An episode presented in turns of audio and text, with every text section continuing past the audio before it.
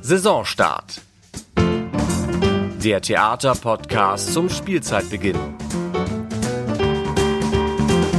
Ja, Saisonbeginn. Die Theater dürfen wieder öffnen. Das Publikum darf wieder kommen, um sich Herz und Hirn auffüllen zu lassen. Und die ersten vorsichtigen Premieren hat es sogar schon gegeben. Was jetzt? Welche Stoffe machen die Theater? Welche Neuzugänge gibt es in den Ensembles? Wie probt man jetzt? Wie spielt man jetzt? Wie fühlt sich Theater an? Wie geht Publikum sein und wie geht das, wieder Publikum zu haben? Auch die Hamburger Bühnen waren ja wegen der Corona-Pandemie monatelang geschlossen und das Bedürfnis nach Live-Kunst war wahrscheinlich noch nie so groß wie jetzt. Aber vielleicht ist da auch Skepsis, vielleicht gibt es auch Bedenken. Wie wird diese Spielzeit sein? Wir wissen es noch nicht genau. Wird es eine Saison mit Hindernissen oder wird es alles großartiger als je zuvor, weil wir so eine Sehnsucht danach haben? Wir wollen diesen Fragen mit dieser kleinen Podcast-Sonderreihe ähm, auf den Grund gehen, zum Spielzeitauftakt mit einigen Hamburger Theatermachern, besprechen, was war und vor allem aber, was kommt, worauf kann man sich freuen, wo gibt's vielleicht jetzt schon Karten, was für Themen sind im Fokus. Herzlich willkommen also zu einer neuen Folge unseres Hamburger Saisonstarts. Heute hat das Thalia Theater Wandertag. Gleich drei Gäste ähm, haben wir hier heute in unserem Podcast-Studio am Großen Burster. Der Intendant ist hier, Joachim Lux, der jetzt verständlicherweise lieber nach vorne schaut als auf die Monate der Schließung und der aber, glaube ich, trotzdem ganz froh ist, dass seine Betriebsärztin zufällig eine Infektiologin ist. Mit ihm äh, wollen wir über die Erlaubnis zum Scheitern sprechen, die er gegeben hat, aber natürlich auch über das Programm Programm der nächsten Wochen und Monate. Herzlich willkommen, Joachim Lux. Guten Tag. Und Sie sind nicht alleine gekommen, sondern Sie haben eine der langjährigen Schauspielerinnen des Thalia Ensembles mitgebracht, die in den vergangenen Monaten zwar auch Theater frei hatte, eigentlich, aber sich nicht spielfrei genommen hat, sondern einiges getan hat und davon uns auch ein bisschen erzählen wird. Herzlich willkommen, Viktoria Trautmannsdorf. Hallo. Und unser jüngster Gast heute macht die Sendung zur Familienangelegenheit. Bei uns ist die Regisseurin Charlotte Sprenger, die zufällig, weil das ist nicht ihre Rolle heute in dieser Sendung, auch die Tochter von Viktoria Trautmannsdorf ist, die aber vor allem im sogenannten Lockdown nicht nur als erste wieder mit den Thalia-Proben begonnen hatte, sondern die jetzt auch schon die Saison eröffnet hat. Nicht im Theater, sondern davor. Und davon wird sie uns auch erzählen, wie es dazu kam. Herzlich willkommen auch der Regisseurin der Thalia Opening Night, Charlotte Sprenger. Schön, dass Sie da sind. Hallo. Hm. Fangen wir mit Ihnen doch einfach direkt an, Frau Sprenger. Die Opening Night, die hat stattgefunden auf dem Parkplatz. Oder vielleicht kann man eher sagen, weil das ein bisschen schöner klingt, im Innenhof des Gaussstraßengeländes. Es hat nicht geregnet, es war ausverkauft und es gab Applaus. Sind Sie erleichtert? Ja, sehr war schon, ist schon, also man denkt dann so, man macht sich dann so Gedanken, wie man Theater spielen kann und dann entscheidet man sich ähm, mit Hilfe des Theaters dazu, dieses ähm, Open Air ähm, zu stemmen und denkt so, ja, machen wir schon irgendwie und dann, wenn es dann so über 30 Grad hat und man so Schauspielern erklären äh, möchte, was sie da spielen sollen, teilweise auch emotional gar nicht mal so uneinfache Dinge, äh, und äh, das ist schon sehr, ähm, da manchmal sehr eine große Herausforderung. Und dann hört, hören die Nachbarskinder, gucken irgendwelche Fernsehfilme und das Restaurant ist laut und ja genau, ich bin schon eigentlich jemand, der sehr gern so in so einer Konzentration probt. Deswegen äh, ist das ja, es ist, es ist sehr anders, aber ich bin deswegen sehr froh, dass wir es äh, unter anderem natürlich deswegen sehr froh, weil dass wir es jetzt geschafft haben und es war wirklich eine sehr schöne Arbeit auch. Und ja. war der Druck größer, weil es jetzt plötzlich ja die erste Vorstellung war nach diesen ganzen Monaten. Das war natürlich eigentlich nicht so geplant, weil dieses Stück heißt zwar Opening Night und hat damit sozusagen den perfekten Titel jetzt zur Eröffnung der Saison, aber eigentlich sollte ja schon im April Premiere sein und es ist nicht dafür ausgesucht worden, sondern es war eigentlich schon längst Premiere geplant. Ja. War, der, war der Druck dann jetzt größer oder vielleicht sogar die Erleichterung oder das das Dürfen größer, weil es jetzt auch nicht drauf ankommt? Ich weiß nicht, ich, für mich ist das immer diese Druckfrage. Ich habe die nicht so bewusst für mich. Also ich, mehr, ich merke das immer erst na, danach. Wahrscheinlich war es schon mehr Druck auf eine Art, aber ich habe es nicht so gemerkt. Ich habe mich eher gefreut, dass wir arbeiten können und das ähm, und auch mich natürlich irgendwie versucht darauf zu konzentrieren, weil das ist natürlich was ganz anderes da draußen. Das ist ja eine komplett andere Inszenierung, als sie das drinnen gewesen wäre. Komplett. Wann haben Sie denn gewusst, dass Sie spielen würden? Oder wann haben Sie mit den Proben begonnen? Herr Lux hat ja mal irgendwann gesagt, das sei bahnbrechend gewesen, weil Sie ähm, per Zoom angefangen haben zu proben. Was dann ja irgendwann alle mal gemacht haben mit ihren Konferenzen ja. und so. Aber also wir haben Anfang März angefangen zu proben und dann hatten wir, glaube ich, ich weiß nicht, vier Tage, Donnerstag war das, ne? Diese diese ja, große Sitzung. Donnerstag. Genau, und Montag hatten wir angefangen zu proben. Also wir hatten vier Tage auf der Probebühne. Und ähm, da haben wir schon angefangen, darüber zu sprechen, was man als Alternative machen kann. Also weil wir alle irgendwie uns relativ sicher waren, dass das kommen wird. Mhm. Obwohl es ja wirklich so von Tag zu Tag ja auch immer so war, so passiert's jetzt, passiert's nicht, passiert's in allen Städten, so. Und ähm, wir haben da aber irgendwie dann schon relativ viel Zeit in dieser ersten Probenwoche auch schon, sage ich jetzt mal, dann natürlich nicht verschwendet, sondern äh, gut genutzt, um uns zu überlegen, kann man proben, wie kann man proben, kann man sagen, man trifft sich in kleineren Konstellationen, kann man sagen, man ähm, man trifft sich teilweise im Internet und nicht so oft, bringt das was und so. Also und wie haben, wie so haben Sie es dann am Ende gemacht? Ja, am Ende haben wir halt nur, also weil man sich ja nicht treffen durfte, wirklich nur übers Internet geprobt bis, äh, über Zoom. Bis zur, bis zur letzten Phase jetzt, wo sie dann genau, ähm, also draußen auf Abstand Dann hatten wir, also bis zur, bis zur offiziellen Premiere haben wir jeden Tag eigentlich, also außer Sonntag, so richtig eine ganz normale Probenwoche uns auf oder, Zoom getroffen. Oder ihren Nachbarn einen Brief geschrieben, das finde ich so lustig. ja, stimmt, das ist sehr, sehr gute Anekdote dazu. Die hat, weil die sagt ja in dem Stück ganz oft so, ich bin Schauspielerin, ich brauche Aufmerksamkeit. Die Hauptdarstellerin Oder Thormeier. Ja, genau, mhm. die, ja, genau, die Hauptdarstellerin Oder Thormeier. Und dann hat sie ihren Nachbarn an den Briefkasten einen Zettel gehängt, dass sie, dass sie probt über Zoom, also über das Internet, dass sie nicht denken, dass sie das privat sagt. Dass sie verrückt wird jetzt in der Zeit der Theaterschließung. Könnte natürlich sein. Ich bin Schauspielerin, ich brauche Aufmerksamkeit. Das Die denken, alles ist verrückt geworden. Ja, das ist natürlich auch etwas, was, glaube ich, interessant an diesem Opening Night ist, was auch mir gestern tatsächlich ein paar Leute gesagt haben, was er irgendwie schön, was ich irgendwie schön fand, ist, dass ich, also ich finde den Stoff grundsätzlich sowieso interessant, aber vielleicht ist er doch ein bisschen relevanter sogar geworden, irgendwie dadurch, durch diese Situation, weil es halt auch Leute in der Krise sind einfach und, ähm, äh, und dieser Beruf halt doch sehr fragil ist einfach und sich mit dieser Fragilität so auseinanderzusetzen. Und die begegnet uns so jeden Tag. Und wenn dann aber sowas von außen kommt, glaube, es spürt jeder von uns irgendwie auf unterschiedliche Art und Weise. Wenn so eine Verbot kommt, irgendwie, dass man nicht mehr spielen darf oder nicht mehr proben darf, dann greift das was ganz Grundsätzliches an und irgendwie ähm, wird bei Opening Night ja auch etwas behandelt, das, wo etwas Grundsätzliches angegriffen wird. So. Mhm. Mhm es ja. ist mir egal, ob es ein Erfolg wird, sagt der Produzent an einer Stelle äh, im Stück, über das Stück, was im Stück geprobt wird. Es ist ja auch alles auf verschiedenen Ebenen behandelt, ist ja das Theater. Es ist mir egal, ob das ein Erfolg wird. Sie, ähm, Herr Lux, haben auch irgendwann äh, in dieser Zeit gesagt, wir geben die Erlaubnis zu scheitern. Wir müssen vielleicht Theater ganz anders denken. War Ihnen das auch egal, ob das jetzt ein Erfolg wird und ist Ihnen das künftig jetzt auch egal bei dem, was jetzt so passiert? Naja, egal ist das nicht. Äh, äh, das äh, würde ich so nicht unterschreiben, aber ich würde sagen, wir sind äh, viel schlimmer äh, wäre, wenn wir in einer absoluten Ausnahmesituation, in der wir immer noch leben und auch weiter leben werden, mit unserem Berufsethos äh, so umgehen, dass wir sagen, ja, äh, wir machen jetzt äh, ähm, herausragend lackierte äh, Inszenierungen, die sozusagen die Situation, in der wir leben und arbeiten, vollkommen nicht berücksichtigen, nicht mitreflektieren äh, sondern stattdessen äh, ist vielleicht ein Bühnenbild fertig und, oder ist es nicht fertig. Äh, oder ein Schauspieler improvisiert sich mit den Texten durch, weil die letzten zehn Tage sind die Proben immer ausgefallen, weil irgendwer in Corona-Quarantäne war. Oder, oder, oder. Und ich glaube, es hilft uns mehr, zu dieser Fragilität, zu dieser, äh, zu dieser Situation als künstlerisch zu stehen, als sie wegzuleugnen. Ich halte das auch für unkünstlerisch, wenn man jetzt so tut, als ob es das alles nicht gäbe, sondern künstlerisch ist, wenn man mit dem, was ist, äh, umgeht und sich da gewissermaßen auch äh, nackt macht, mhm. äh, anstatt das zuzukleistern. Das ist meine tiefe äh, Überzeugung.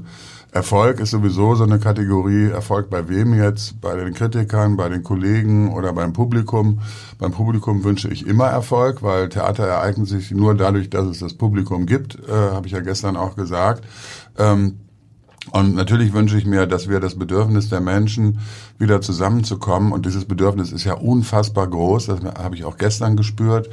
Äh, dieses Bedürfnis ist, äh, ist zu schützen, zu fördern und in aller Vorsicht und so weiter und so weiter äh, müssen wir Wege finden, äh, als Theater nicht nur zu sagen, die Inszenierung war toll oder nicht so toll oder so oder so, sondern äh, dass das Theater ein Ort der Kommunikation ist, ein Ort der Begegnung von Menschen, äh, dass wir das wieder ermöglichen. Ähm, das finde ich ist eine ganz, ganz zentrale Aufgabe. Hm. Sie gehen ja einerseits relativ tastend vor, indem jetzt die erste Premiere eben draußen stattfindet, vor der kleineren Spielstätte. Die nächste äh, Veranstaltung, die nächste Vorstellung, äh, die nächste Premiere wird auch eine Premiere vor dem Haus sein, vor dem Haupthaus dann das nächste Mal, bis es dann irgendwann so immer so schrittweise sozusagen tasten Sie sich auf die große Bühne und auf das Haupthaus hin. Ähm, und dabei geben Sie der Improvisation offensichtlich Raum oder dem, dem Unperfekten geben Sie Raum. Ähm, trotzdem ist ja die Spielzeit ganz schön voll mit Premieren. Allein bis Silvester sind es, glaube ich, acht Premieren, die stattfinden. Also es geht schon so richtig Schlag auf Schlag. Widerspricht sich das nicht so ein bisschen? Ja, das widerspricht sich. Äh, das haben Sie auch ziemlich genau beschrieben und auch beobachtet.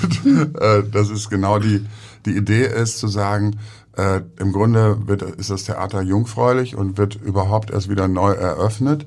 Äh, da kann man nicht mit der großen Geste sofort anfangen, weil wir wissen nicht so genau, in welcher Situation wir uns befinden und das Publikum auch nicht. Es sind viele verunsichert. Deswegen finde ich diese schrittweisen Annäherungen äh, ehrlich sozusagen und gewissermaßen auch schön, weil es gibt dadurch Dinge, die wir sonst nicht machen würden, also wie so ein Open-Air-Theater mhm. oder dieses Fenstertheater, von dem Sie gesprochen haben, oder dass äh, Jens Harzer zur, ich sag mal, auch Wiedereröffnung nach fünf Monaten, das ist eine Wiedereröffnung des Thalia-Theaters, äh, Hölderlin Cyperion mit dem Ensemble Resonanz macht, das ist wie eine feierliche Eröffnung äh, von einem Theater. Und äh, ich glaube, dass das angemessen ist. Ähm, und die Zahl der Premieren, äh, ja, ich habe das heute auch äh, den Mitarbeiterinnen und Mitarbeitern gesagt, man kann uns irgendwie für größenwahnsinnig halten, äh, wenn man das äh, sich anguckt ist wahrscheinlich auch größenwahnsinnig. Äh, die Erklärung ist letztlich die, dass ich nicht wollte, äh, dass Arbeit von Menschen vernichtet wird, die äh, sozusagen, und zwar von Künstlern wie auch vom Betrieb, die sich engagiert haben oder diese Arbeit jetzt gestern, die ja bereits war, hätte ich ja sagen können, ja, die entfällt jetzt, ja, oder die nächste entfällt jetzt, oder ihr habt noch gar nicht angefangen, die entfällt jetzt, aber das Bühnenbild ist schon gebaut, die Tischler haben äh, umsonst gearbeitet und so weiter. Das wollte ich nicht. Ähm, gleichzeitig wollte ich bezogen auf die Pläne äh, auch nicht, das sind dann freie Künstler, äh, die quasi in die Arbeitslosigkeit entlassen. Ähm, und da, das war sozusagen der Grundimpuls. Und dann stellte sich aber nachträglich heraus, dass es nicht nur ehrenwert ist, so zu denken, sondern äh, gewissermaßen betrieblich auch notwendig, weil unser ganzes Repertoire bis auf zwei, drei äh, Produktionen nicht spielbar ist. Weil das auf der Bühne so nicht darstellbar ist mit den Abständen, mit den. Die Abstände funktionieren nicht, die Spieldauer ist zu lang. Das Aufbauen der Bühnenbilder Aufbauen ist wahrscheinlich der Bühnenbilder geht nicht, weil mhm. die Techniker bestimmte Bühnenteile nicht so anfassen können äh, äh, und so weiter. Das, da macht man sich kein Bild davon. Äh, also ich habe gewissermaßen nachträglich entdeckt, dass es eine Notwendigkeit ist, sofern wir davon ausgehen, dass wir tatsächlich ein vielfältiges Theaterprogramm äh, bieten äh, wollen. Hm. Und so ist es dazu gekommen. Jeden haben Sie jeden Abend dann geöffnet? Also kann man jeden Abend im Thalia Theater gucken, wenn es dann richtig losgeht? Abgesehen von den, von den üblichen Schließtagen vor Endproben oder so etwas. Ja. Das kann auch sein, dass es mal mehr werden. Das hängt wiederum vom Krankenstand der Mitarbeiter ab. Weil wenn also gut, es, es, nichts ist sicher, äh, wir wissen es nicht. Ähm, wenn Corona-Fälle sich ereignen oder wenn im Umfeld und da müssen Mitarbeiter in Quarantäne, dann stimmt das einfach nicht mehr. Dann gibt es keine normalen Endproben. Ja? Äh, das ist einfach dann anders. Damit müssen wir leben. Und äh, es ist nur trotzdem nicht so größenwahnsinnig, weil äh, zwei Produktionen bis, bis Silvester sind eigentlich, bis Jahresende, sind eigentlich Wiederauf, äh, Wiederaufnahmen von Produktionen, die vor dem Sommer schon fertig waren. Mhm. Eins ist ein Schließtagsprogramm, das sowieso einen geringeren und so. Dann fallen auch Sachen weg, äh, wie Gastspiele äh, äh, woanders oder das Familienstück, wo wir immer diese hohe Schlagzahl haben. Das bedauere ich zwar sehr, aber das hat jetzt gerade keinen Sinn. Äh, Schulklassen werden wahrscheinlich auch nicht in dem Maße ins Theater genau, rennen dieses äh, das Jahr. ist ein Mhm. Verlust, weil das ist, äh, es geht ja um die jungen Leute, dass man die auch ins Theater kriegt. Äh, also, das, äh, ich glaube, das ist verantwortbar, was wir da machen. Aber es steht immer unter dem Damoklesschwert, wie sich die ganze Sache betrieblich und auch in der Gesellschaft weiterentwickelt. Das weiß man nicht. Wie ist es denn für Sie als Schauspielerin, Frau Trautmannsdorf, so proben zu müssen? Also man geht ja sowieso immer mit einer Unsicherheit in die Probe, aber man hat ja zumindest die Gewissheit eigentlich, dass alles um einen herum ähm, abgesichert ist. Da ist ein Regisseur, der guckt, da ist ein Intendant, der darauf achtet, dass alles äh, seine Richtigkeit hat und dass der Betrieb läuft. Ähm, und abends kommt das Publikum. Auch daran, darauf kann man sich ja mehr oder weniger verlassen. Jetzt ist irgendwie alles unsicher. Man, ähm, vielleicht haben auch Kollegen Angst beim Proben. Ich weiß nicht, ähm, wie sie das äh, handhaben. Das wird sicher auch da unterschiedliche Charaktere geben. Die einen haben es so, die anderen haben es so. Haben Sie schon angefangen zu proben? Ja, vor dem Sommer. Und wie fühlt sich das an? Ja, eigentlich ist es ja interessanterweise so, dass man es sofort vergisst. Man hat halt Regeln, und die Regeln gibt's ja immer beim Theater in irgendeiner Form. Jetzt hat man halt diese Regeln. Also man bewegt sich innerhalb dieser Regeln dann auch in einer Normalität, komischerweise. Und Schauspieler scheinen so gut zu funktionieren in Regeln, dass sie halt dann manchmal vergessen, dass sie nicht näher gehen dürfen. Und dann kommt jemand und sagt, du darfst nicht näher gehen. Also wir müssen ja Abstand halten, auch beim Proben. Oder du darfst die Requisite nicht weitergeben. Gut, das vergisst man manchmal. Aber an sich habe ich mich nicht wirklich eingeengt gefühlt, komischerweise, weil eben wir ja gewohnt sind, gewisse Verabredungen einzuhalten. Jetzt ist das halt die Grundverabredung. Ich Stimmt, finde, das ist eine gute Beobachtung. Ja. Weil ich habe mich so gefragt, warum es eigentlich nicht so stört. Nee, stört nicht so. Es ist halt dann so. Aber was mir aufgefallen, mir ist es auch gestern beim Zuschauen nicht wirklich aufgefallen. Ich habe gedacht, ja, die sind halt Menschen, die sich nicht so nahe kommen. Man ist ja fast erleichtert. Beim Applaus fiel es stark auf, finde Ja, ich. Beim beim Applaus war Applaus es fiel es am dieses sich, auf, sich ja. zurückzuhalten, da- sich nicht und- und- festzuhalten, ja, sich und nicht dann in den wollte man alle Mhm. eigentlich auch selber schon sagen, wir haben es geschafft und was für ein Tag, so ging mir auch so. Ich finde eigentlich die Fantasie von dem einsamen Zuschauer viel beängstigender. Also, dass der Zuschauer nicht mehr eine Gruppe sein kann, das finde ich, also das bricht mir das Herz, wenn ich dran denke. Und das war ja gestern auf eine komische Art weniger spürbar, weil ja sowieso jeder isoliert war durch den Kopfhörer, also weil jeder so ein Einzelzuschauer ist.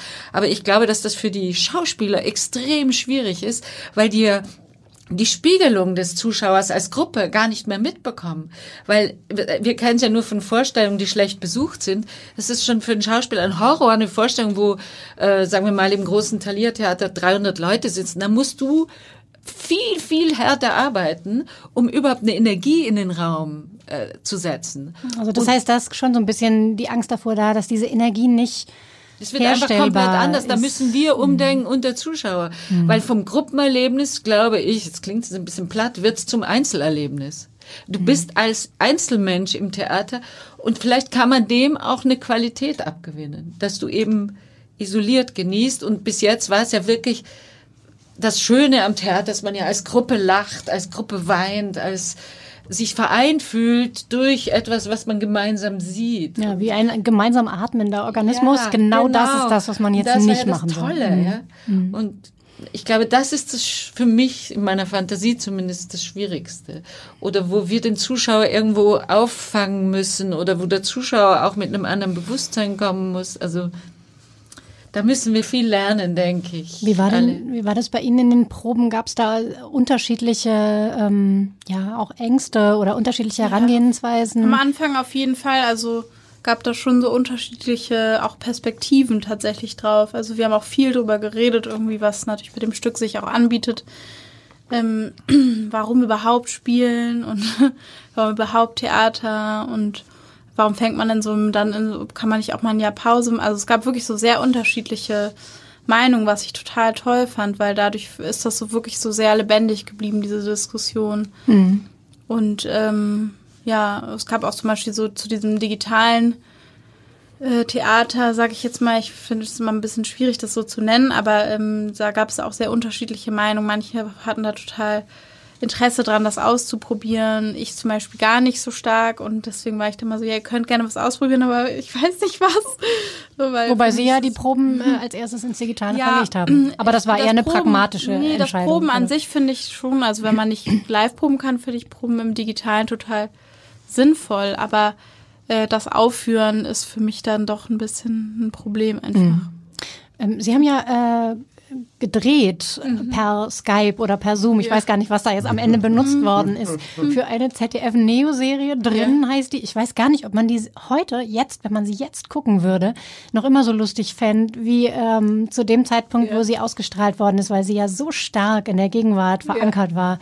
Ähm, und wie, wie, wie ist das gewesen? Sie haben, Sie sind gecastet worden ja auch nach Infektionsgemeinschaft. Also ja. Sie durften mit Ihrem Mann gemeinsam vor ja. der Kamera stehen. Es gab noch ein zweites Ehepaar, glaube ich, die auch gemeinsam ja, genau. äh, gedreht haben. Mhm. Und äh, die, die, der gesamte Film oder die gesamte Serie ist per Skype gewesen. Ja, die Bedingung, glaube ich, für das ganze Ding, damit es überhaupt gemacht werden durfte, war, dass niemand sein Haus verlassen muss, um es herzustellen. Also der mhm. Regisseur saß auch vor seinem Computer und der Schneidemensch, der Schnitt saß vor seinem Computer in einer anderen Wohnung und der was, Regieassistent saß in einer anderen Wohnung. Also das hat man aber gar nicht so gemerkt, aber die haben, die sind extrem gut organisiert. Das ist diese Bild- und Tonfabrik von dem Jan Böhmermann, glaube mhm. ich.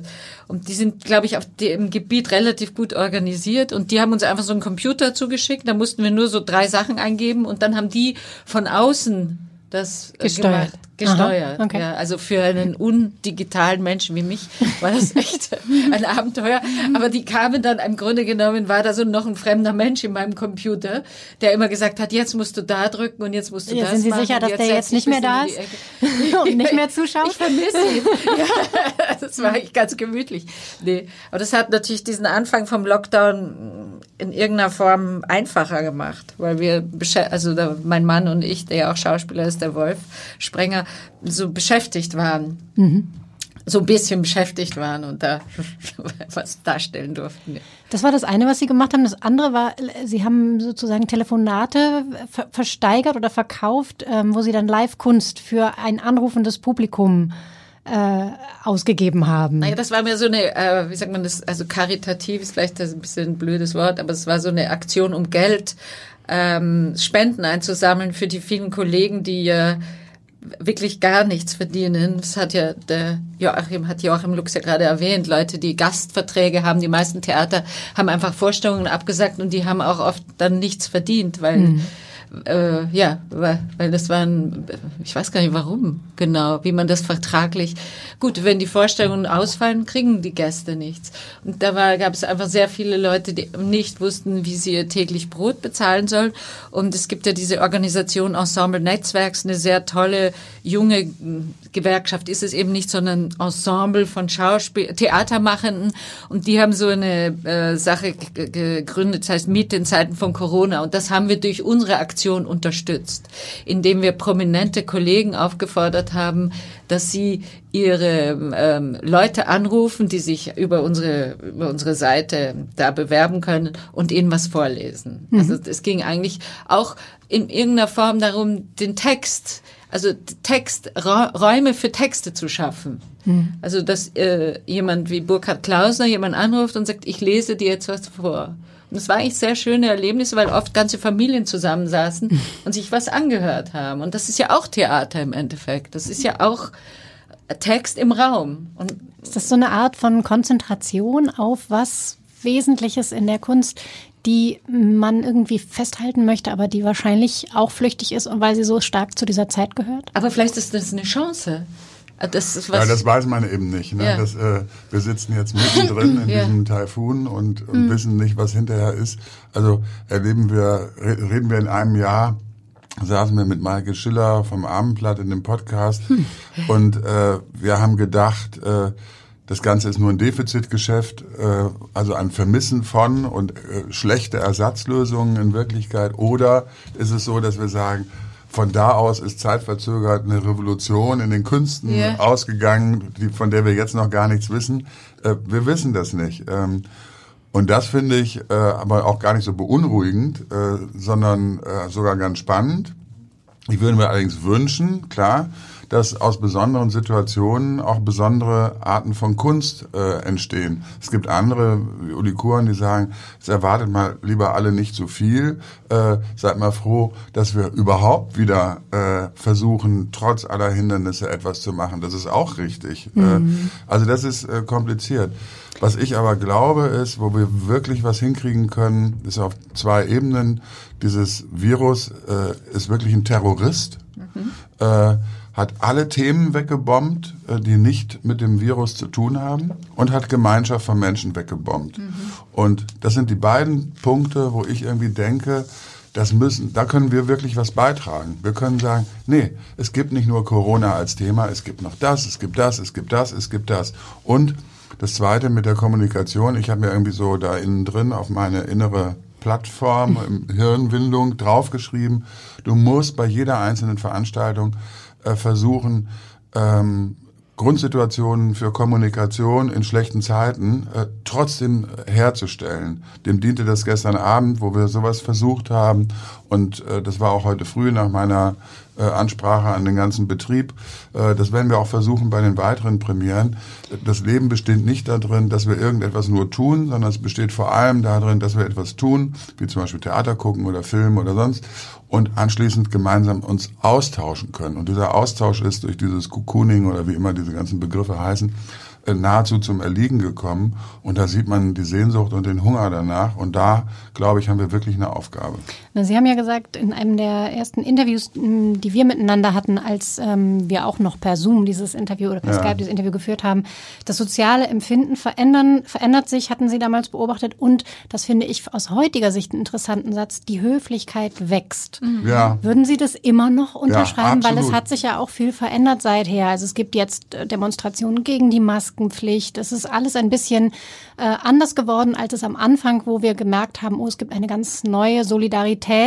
Ähm, jetzt gibt es möglicherweise eine ganz, äh, eine, eine ganz neue äh, Form der wie sagt man das, das, das, mir ist alles egal. Ja. Zumindest die anderen Menschen sind mir egal.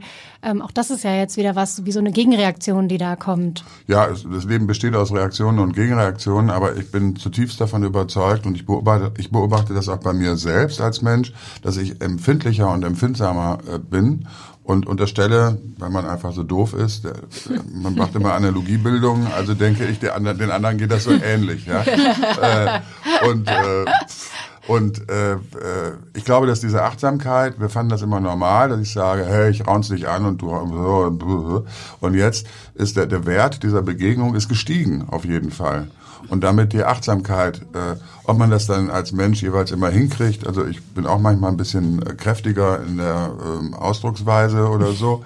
Zumindestens habe ich mir das irgendwie vorgenommen oder spüre das, dass das, dass sich das verändert. Und ich spüre das auch bei anderen Menschen. Dass es dann wiederum irgendwelche Leute gibt, äh, fallen jetzt gerade äh, ausfallende Begrifflichkeiten dazu eigentlich jetzt weglasse, die das für sich alles vollkommen anders sehen. Äh, das ist Gott sei Dank in unserem Land eine doch verschwindende äh, Minderheit letztendlich. Ähm, aber gesamtgesellschaftlich bin ich davon überzeugt. Ich habe das auch heute früh gesagt, unseren Mitarbeitern, man muss sich das vorstellen, wir sind 400 Mitarbeiter, die sind alle in völlig verschiedenen Situationen. Der eine betritt seit nach fünf Monaten das erste Mal überhaupt wieder seinen Arbeitsplatz.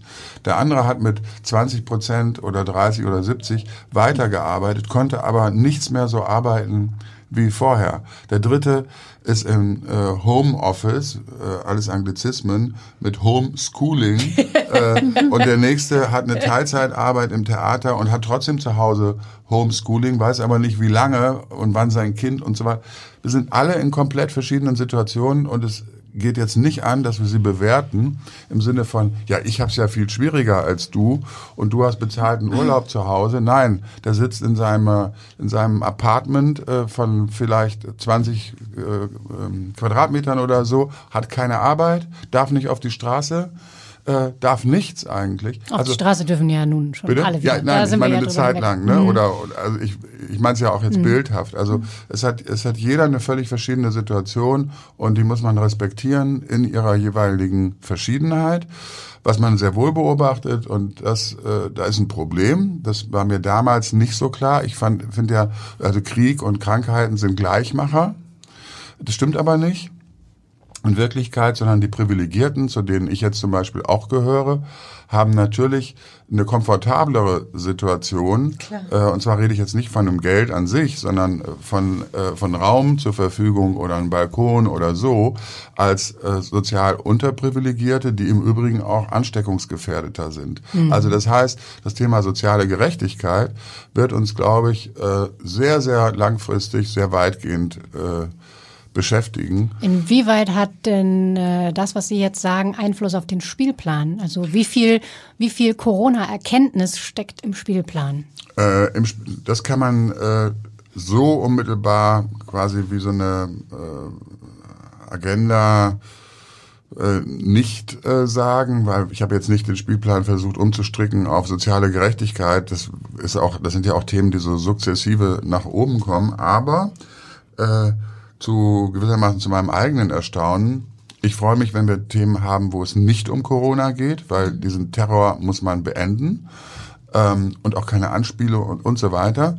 Es Wobei ja wie bei Opening Night diese Anspielungen waren ja am Anfang gar nicht intendiert und plötzlich nee. liest man so ein ja, Stück, eben. aber anders. Eben, ja, man genau. geht oder man sieht das es macht anders. der Zuschauer und dann, dadurch gewinnt er auch die Freiheit. Es geht auch um Freiheit des Zuschauers. Es gibt aber andere Stoffe. Wir machen Maß für Maß da haben wir das gar nicht gewusst, dass hinter der Geschichte eine große Epidemie ja. liegt. Und natürlich ist die Neuübersetzung, äh, hat sie sozusagen, damit wuchert äh, die jetzt. Ja. ja muss man Sachen. vielleicht einmal kurz erzählen. Hm. Maß für Maß war ein Stück, das nach einer Pestepidemie als allererstes Stück nach einer einjährigen Theaterschließung, das war noch ein bisschen länger, als jetzt wieder gespielt worden ist. Mit ja. Maß für mhm. Maß ist ein Theater wieder eröffnet worden. Richtig. 1600, und, ich weiß nicht, drei oder so. Ja, und mhm. in dem Stück geht es interessanterweise darum, machen wir jetzt Libertinage und jeder, weil da geht es sehr viel um Sexualität, äh, vögelt mit wem er will.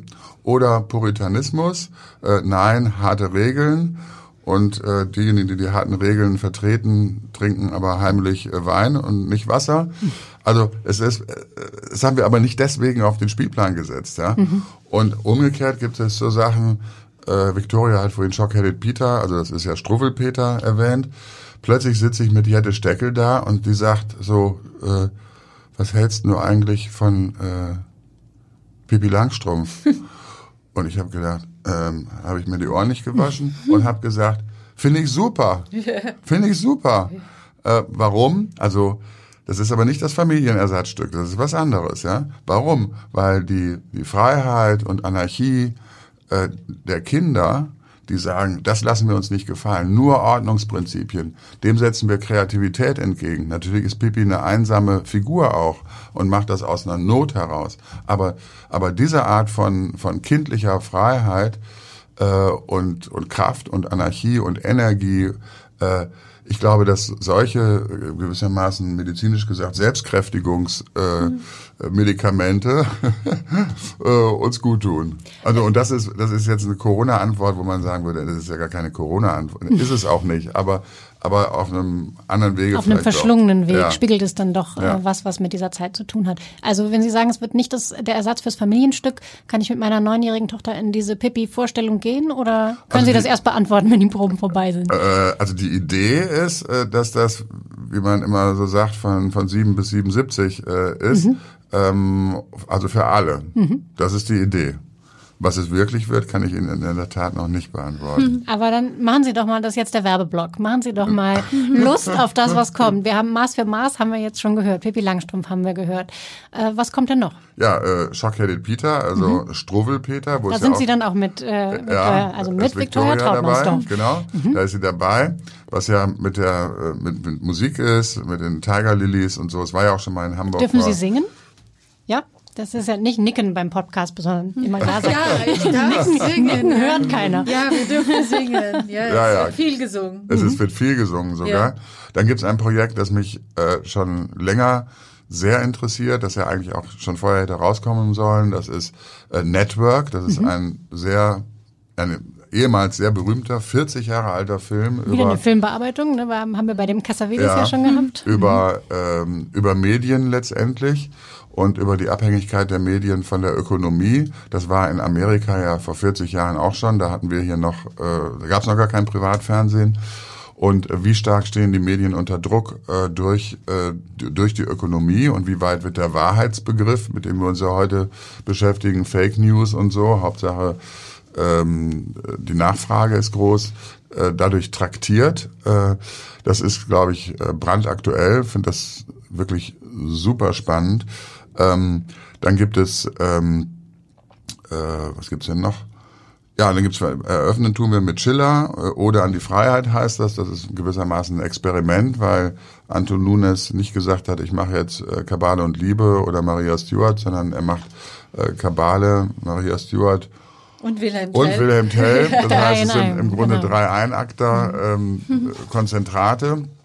Und dann gibt's da einen geht es auch eher um die Sehnsucht nach der Freiheit. Da Insofern auch das, äh, was, was natürlich gut in die Zeit passt. um das Vermissen der Freiheit. das Vermissen der Freiheit, genau. Genau. Ja. Und, ähm, und dann machen wir, das ist ein größ, größeres Wagnis von einem Gegenwartsautor namens Thomas Köck, einen Abend, der den schönen Titel Paradies hat. Auch da geht es ja um das Vermissen ähm, des Paradieses. Ähm, das ist ein Abend, äh, wo ich immer so sage, ja, weil das hieß mal anders. Ähm, äh, da sage ich immer, das, da geht es nicht um die Klimakrise, sondern da geht es vielleicht um das Weltbetriebsklima, ja, also insgesamt, also äh, Kolonialismus, äh, Gletscherschmelze, äh, äh, Hypermobilität, äh, Nomadentum weltweit von Menschen. Ähm, also das ist überhaupt, ich sage mal Gott sei Dank, nicht für diese Situation geschrieben, aber ich glaube, dass das in seinen Bedeutungsebenen eben eine extreme Verstärkung erlebt ähm, durch die Situation. Ähm, eine Sache finde ich noch interessant. Ich habe vorhin schon Ihre Betriebsärztin erwähnt, die Infektiologin ist. Wie muss man sich das jetzt eigentlich konkret vorstellen? All diese Sachen, die Sie jetzt eben aufgezählt haben, da hat man, man kriegt Lust, das äh, sich anzuschauen und es muss auch alles irgendwie geprobt werden und irgendwann wird es gespielt. Und normalerweise, vielleicht ist das auch eine Frage für Sie, Frau Trautmannsdorf, sind Schauspieler ja so, äh, der Lappen muss hochgehen, egal was ist und da spielt man halt auch mal mit Fieber. Ich bin sicher, dass es die meisten Schauspieler schon getan haben. Das ist jetzt ein absolut verbotenes Verhalten. Das geht nicht mehr. Sie dürfen nicht mehr auf jeder, unter allen Umständen und so.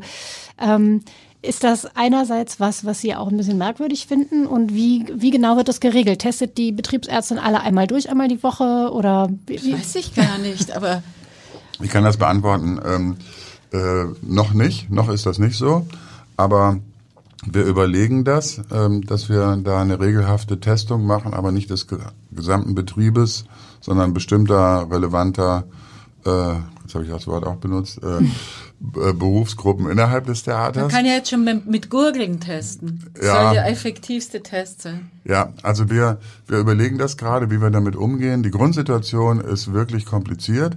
Also klar, man darf mit Schnupfen oder Husten oder, oder so. Ähm, das darf man nicht mehr. Dadurch sind alle unsere Pläne extrem fragil. Gleichzeitig nehmen die Infektionsgeschehen in diesem Bereich ja extrem ab, tatsächlich. Also weil wir alle Masken tragen, das ist ein angenehmer Nebeneffekt. Und ähm, die Grundfrage ist aber dann auch immer noch eine kompliziertere. Also wenn im Umfeld, im direkten persönlichen Umfeld von irgendwelchen Mitarbeitern äh, jemand jetzt äh, doch Corona hat, dann muss ja dieser Mensch sich selbst sofort testen lassen und muss trotzdem in Quarantäne. Und Zumindest bis das Testergebnis das Negative äh, da ist. Nee, äh, trotz, der, trotz des negativen Ergebnisses wird dann je nach Fall in den allermeisten Fällen trotzdem noch, also so ist es jetzt eine, äh, eine, eine Quarantäne äh, verordnet. Und das kann unseren Bet- Betrieb natürlich von heute auf morgen Lahmlegen. äh, komplett lahmlegen. Insofern ist das alles wirklich extrem fragil und ich bin, ähm, ich weiß gar nicht, also mehrfach in der Woche ähm, mit äh, unserer Betriebsärztin äh, im Kontakt und wir stimmen uns in Permanenz ab, wie wir bestimmte Dinge handeln. Und es gibt einen psychologischen Punkt, dass natürlich äh, man auch die ganze Sache mal ein bisschen versachlichen muss. Äh, also wenn jemand, sage ich vielleicht auch äh, jenseits von Theater äh, hier in dem Podcast, wenn jemand jemanden kennt oder mit jemandem zusammen war, der Corona hat, das verursacht erstmal Angst. Das kann man ja auch verstehen. Aber wenn der Test negativ ist und man dann in Quarantäne muss, dann ist die Aussage nicht, der ist jetzt auch in, oder ich muss jetzt auch in Quarantäne, sondern die Aussage ist, ich bin gesund und zur Prophylaxe äh, gehe ich in Quarantäne. Also man kann das ja immer so oder so darstellen. Wir Mhm. dürfen uns, glaube ich, echt nicht verrückt machen. Frau Sprenger, Sie sind in einer Theaterfamilie aufgewachsen. Haben Sie denn äh, die Erfahrung gemacht, dass alles, auch die Gesundheit zum Beispiel, dem Theaterbetrieb eigentlich untergeordnet ist? Wurde? Ja, ja, natürlich. Ja, also es ist schon so, dass ich finde, das hat auch irgendwie, also ist vielleicht ein bisschen äh, absurd, aber ich finde, das hat auch irgendwie so eine gewisse Energie, so dass man halt irgendwie wirklich sagt, es gibt halt etwas, dass man so, das macht man halt und das ist halt das Spielen und das, wenn man dann Schnupfen, also ich kenne viele Schauspieler, die sagen, dass es ihnen nach dem Spiel noch immer viel besser geht, tatsächlich, weil du halt auch eine Ausschüttung hast natürlich von Hormonen und äh, das ist, ähm, das ist, glaube ich, jetzt auch nicht unbedingt so immer schlecht, äh, das zu machen.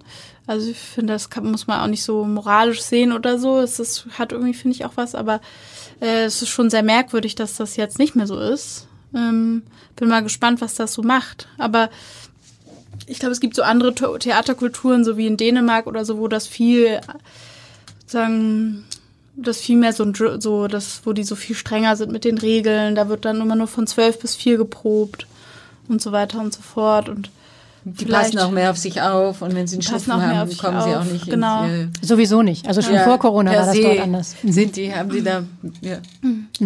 Ja klar, es hat ja schon was, dass du weißt, der Lappen muss hoch, das ist das Wichtigste, ist ja auch, das stimmt. Es gibt einem einen gewissen Kick auch in irgendeiner Form. macht das Leben auf jeden Fall ein bisschen aufregender. Ja.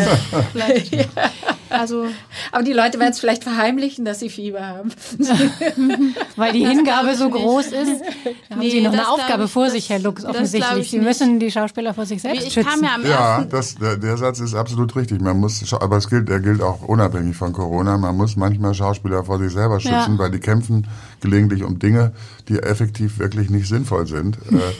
Und da muss man sagen, gut, äh, es ist ehrenwert, dass du das so willst, aber wir machen das jetzt trotzdem nicht so. Also hab- das gibt es. Diese Frage mit dem Corona ist ja auch so beängstigend, weil man weiß ja auch nicht, einerseits gibt es äh, Theorien, es ist wahnsinnig ansteckend, dann hörst du wieder, es ist gar nicht so ansteckend, dann kennst du Leute, die waren mit Leuten, die Corona hatten zusammen, haben es alle nicht bekommen, dann hörst du wieder, also das ist, glaube ich, auch das, was uns so beunruhigt an dieser Krankheit, ist, dass sie in keiner Art und Weise in den Griff zu, also zu kapieren ist, Grunde, so ganz Ja. simpel. Man weiß aber noch nicht so viel. Man weiß drüber. wirklich wenig drüber. Man weiß wenig drüber, ob die Ansteckung, ob das, wenn man die Krankheit hatte, Nachwirkungen hat. Man weiß nicht, ob das stimmt, dass manche, dass das bei manchen einfach spurlos, an manchen einfach spurlos das ist so. vorbeigeht. Mhm. Ja, aber du so. weißt, ja, das sagt man jetzt, aber man weiß natürlich nicht, ob das Nachwirkungen im Körper so, hat und so. ja. Das wissen sie ja alles noch nicht. Aber man weiß, dass diejenigen, die, äh, wie heißt das, asymptomatisch Ja. sind, also die keine Symptome haben, sind weniger ansteckend Ja. als die, die, das habe ich heute gelernt Ah. von unserer Betriebsärztin, Ja, ja. als die, die hoch ansteckend Ja. sind. Und das Zweite, was ich gelernt habe, ist, ähm, weil wir jetzt, wir waschen uns ja jetzt auch alle, man muss sagen, wieder äh, die Hände. Ja. Wir hatten das ein bisschen verlernt, Ja, obwohl ja. unsere Eltern uns alle immer gesagt haben, bitte Wascht euch die Hände. Und dann haben wir rebelliert, Stichwort Struwwelpeter, und haben gesagt, das tun wir jetzt extra nicht, weil Eltern doof sind. Äh, und äh, mir hat eine andere Ärztin gesagt, ja, das ist klar, dass man sich die Hände gewaschen hat, weil Antibiotika gibt's erst, gab's erst nach dem Zweiten Weltkrieg. Das habe ich so nie gedacht. Daher kommt das. Und wir können uns jetzt leisten, äh, uns nicht die Hände zu waschen, weil zur Not kriege ich halt Antibiotika, wenn ich eine Mittelohrentzündung habe. Jetzt müssen Sie sich immer brav die Hände waschen. Ja. Das ist das, was Ja. Sie sich jetzt merken müssen. ähm, wie wird es äh, im Betrieb ablaufen? Wird es Pausen geben zum Beispiel? Wird es ähm, Brezelverkauf geben im Theater? Wird es eine Garderobenfrau geben? Wird's, äh, wie, wie wird es Ähm, also abgesehen davon, dass alles fließend ist, äh, kann ich nur von jetzt aus sagen, nein, es wird keine Garderobenpersonal, den Person, Personen geben, sondern die Besucherinnen und Besucher dürfen ihre Kleidungsstücke mit in den Saal nehmen. Da ist genügend Platz, die abzulegen, Stimmt. weil es ja die Regel um mit den 1,50 herum- Meter äh, gibt. Ähm, ich w- würde gerne zunächst mal von Pausenregeln äh, oder von Pausen äh, absehen. Das wäre mir lieber. Ähm, ob das durchzuhalten ist, das weiß ich noch nicht, aber das ist eigentlich das Ziel, ähm, weil es gibt dann die Problematik von, äh, von Toiletten und Abstand halten in den Foyers. Wiederum bei 313 Menschen. Das im, im, das im Parkett sitzen ist nicht das Problem, das Rein- und Rausgehen ist das, das Rein und Raus, Mhm. genau. Dann gibt es Überlegungen, dann das Rein- und Rausgehen beim Zugang praktisch wie im Flugzeug sozusagen nach bestimmten Regeln äh, äh, zu machen. Aber also ich glaube unterm Strich, wir kriegen das hin, äh, das so zu machen, dass die Besucher äh, sicherheitsmäßig äh, sehr, sehr zufrieden äh, sein können und sein werden. Was wir nicht richtig hinkriegen, ist das, was Victoria vorhin angesprochen hat, ähm, dass dieses Gemeinschaftsgefühl, ich war neulich, wir waren beide auf Kampnagel und haben die Eröffnung gesehen.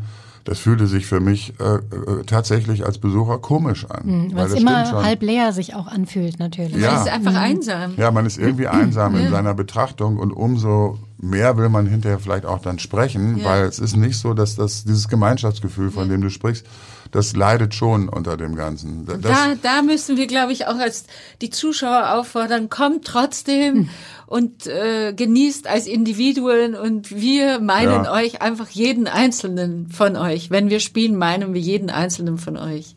Das ist, glaube ich, ganz wichtig, weil das kann auch ein tolles Erlebnis sein, denke ich mal.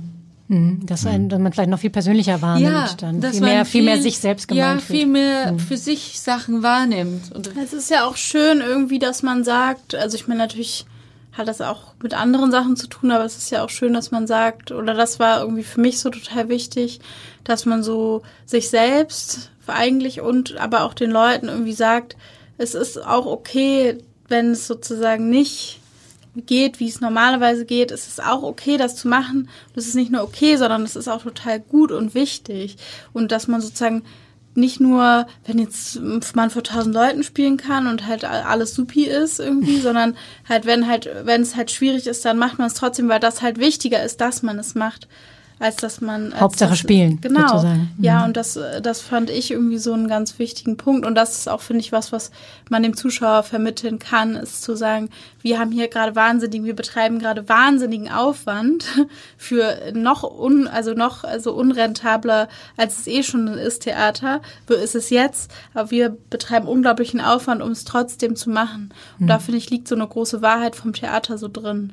Weil es dass ist wir eigentlich auch für einen Menschen spielen würden. eigentlich Ja, schon. ja. Also weil, weil es ist ja eh, also es hat ja eh sozusagen sonst keinen Grund. Vielleicht auch ein Teil des Auftrages eines Ja. Staatstheaters, Ja, dass natürlich. Sie äh, jetzt auch wirklich ähm, was anbieten. Hätten Sie da mehr machen können? Es gab ja freie Gruppen, die zum Beispiel äh, ja in den Wallanlagen gespielt haben, im Römischen Garten. Das junge Schauspielhaus hat sogar im Stadtpark gespielt. Ähm, ansonsten ist nicht so wahnsinnig viel passiert und man hätte ja so eine Vorstellung wie Opening Night, wenn es jetzt mit dem Titel nicht so wahnsinnig gut gepasst hätte, möglicherweise auch schon äh, vor der Sommerpause machen können. Haben Sie das Gefühl, Sie haben genug gemacht? Ja, absolut. Also ähm, äh, wir haben nicht nur genug gemacht, sondern wir haben wahnsinnig viel gemacht.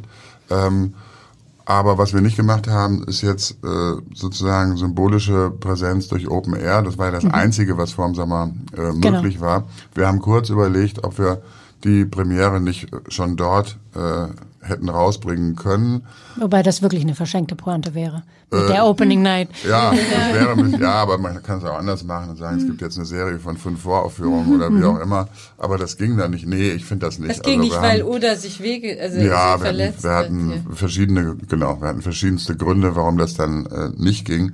Nee, ich finde das total in Ordnung. Äh, Es sind äh, fünf Monate äh, Pause gewesen und jetzt äh, sind wir da. Jetzt machen wir ein riesiges Angebot, Mhm. wenn das alles so klappt, wie wir uns das vorstellen. Aber Sie sind zuversichtlich. Und ich, ja klar, ich bin, ich bin zuversichtlich. Ich gebe aber zu, dass ich so ganz hinten im Kopf immer eine Mini-Reserve habe, die da heißt, wenn es denn alles so klappt, ja. Oder man kann es auch Demut nennen äh, oder so, äh, weil sicher sein äh, können wir nicht. Aber im Umkehrschluss umso dankbarer über jedes, was dann doch auch stattfindet. Ja. Äh, Das ging mir auch bei Kampnagel so. Mensch, ist das nicht ganz unabhängig von dem, was da, wie ich jetzt das finde oder in was für ein Erlebnis ich komme, dass das überhaupt stattfindet, ist doch toll. Ja.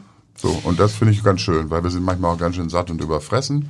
Und jetzt sind wir ein bisschen hungrig und äh, anders. Trotzdem, äh, auch wenn wir jetzt hungrig oder gerade wenn wir jetzt hungrig sind zum Warmwerden oder zum Appetit anregen, für die Saison wollen wir was machen, was wir ähm, bei jedem Podcast am Abschluss machen. Wir wollen äh, zunächst ein ganz kleines Spiel spielen, das kennen Sie wahrscheinlich aus der Schauspielschule oder so. Man wirft sich normalerweise einen Ball zu, das können wir hier nicht mit dem äh, mit den Plexiglasscheiben, die zwischen uns sind zum Schutz, ähm, aber so eine Assoziationskette, jeder ruft rein, was ihm zu einem Begriff einfällt. Und wir haben zehn Theaterbegriffe und Sie dürfen alle.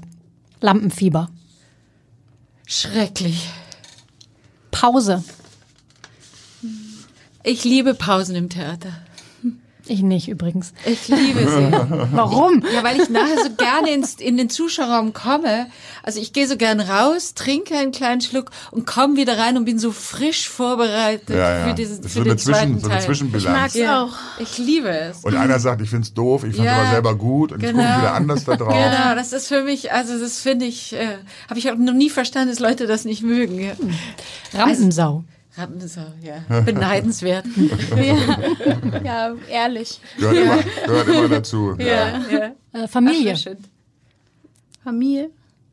Theater ist, eine, Theater ist eine große Familie und es fühlt sich ehrlich gesagt oder gestern jedenfalls auch mit dem Publikum so an, als ob das so eine Theaterfamilie war. Das sind so alle möglichen ähm, Idioten, die sich auf das gleiche Genre äh, verständigt haben. haben.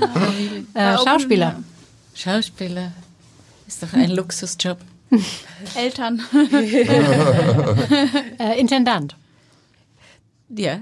Viel Schwierig. Verantwortung. Äh, viel Verantwortung, keine Lust immer streng zu sein, muss es aber dann doch wieder sein.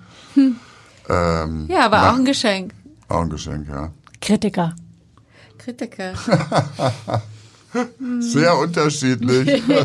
Man spürt, ob sie das Theater lieben oder Sehr nicht lieben. Das finde ich Darin auch. teile ich dir auf. Ja, das finde ich auch. Das stimmt. Das ist Ja. eine sehr gute Und Beschreibung. ob sie die Stücke mögen, ähm, kennen, über die sie schreiben, wirklich kennen. Ja. Und ob sie sich mit dem Medium auseinandersetzen, finde ich auch. Schauspielhaus. Ja, super. Gehe ich selten hin. Ähm, alles gut. Äh, Für Hamburg ist es großartig, dass es zwei dieser Theater gibt und wir sind uns äh, in freundschaftlicher Konkurrenz verbunden. Publikum. Sehr wichtig. Ja. Und sehr schön. ja.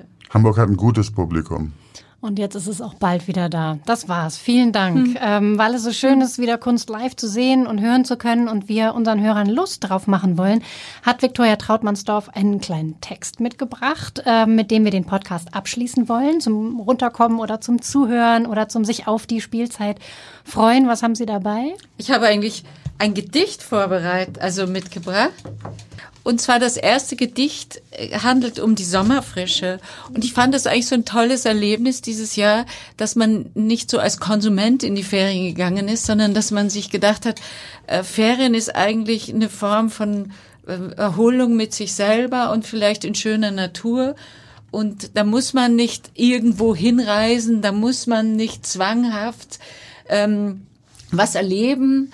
Und das hat mich so an die altmodische frühere Sommerfrische erinnert, die ich als Kind hatte, wo wir einfach im, in, in den Norden Österreichs fuhren, ins Waldviertel, wo es auch viel geregnet hat und wo man Schwammerl gesammelt hat und wo ich mit meinem Vater tagelang im Wetterflex so durch den Wald gestiegen bin und Pilze gesucht habe und dann ab und zu in einen Teich mit vielen ähm, Bremsen und Gelsen gesprungen bin.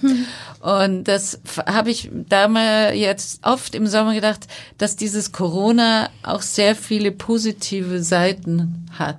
Also natürlich die Krankheit nicht und alle Auswirkungen auf die Gesellschaft an sich nicht und diese ka- katastrophale äh, wirtschaftliche Situation für so viele Menschen. Da sind wir Theaterleute ja immer noch in einer, also wenn wir ein festes Engagement haben, ja immer noch in einer Vorzugsposition. Und ist es auch ein Geschenk, dass wir das überhaupt machen dürfen? Das muss ich einfach immer wieder sagen. Es ist Das ein, Theater? Ja, Ja. es ist ein solcher Luxus. Also ich fi- empfinde es so. Und deshalb habe ich ein Gedicht ausgesucht. Das ist von Helmut Oppitz und heißt Limonade. Helmut Oppitz, Limonade.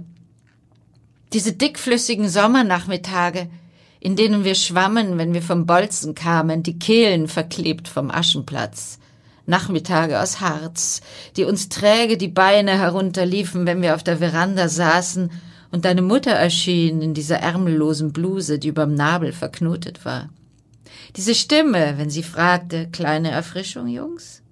Und wenn sie dann den Krug selbstgemachter Zitronenlimonade auf den Tisch stellte, da war es, als setze sich das goldgelbe Licht dieses Nachmittags in Bewegung und rolle mit uns ganz langsam zu Tal.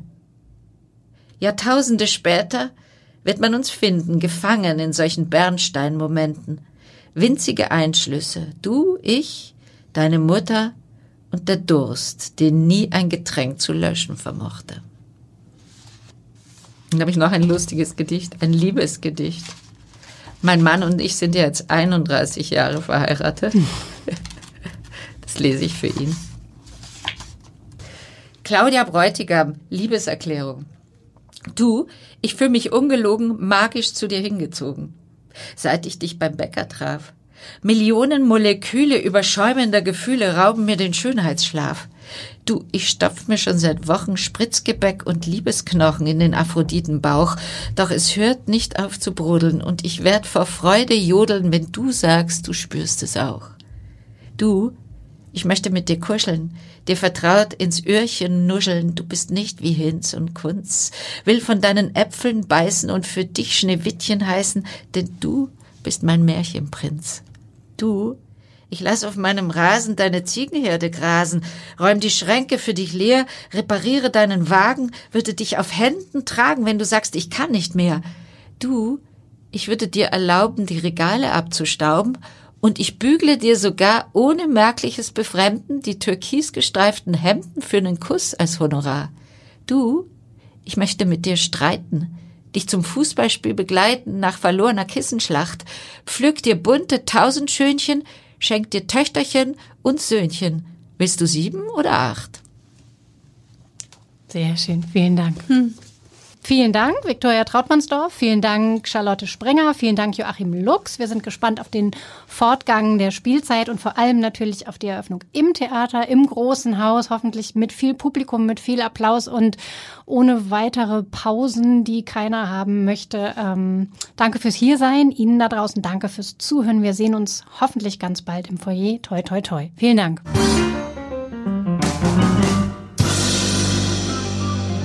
Weitere Podcasts vom Hamburger Abendblatt finden Sie auf abendblatt.de slash podcast.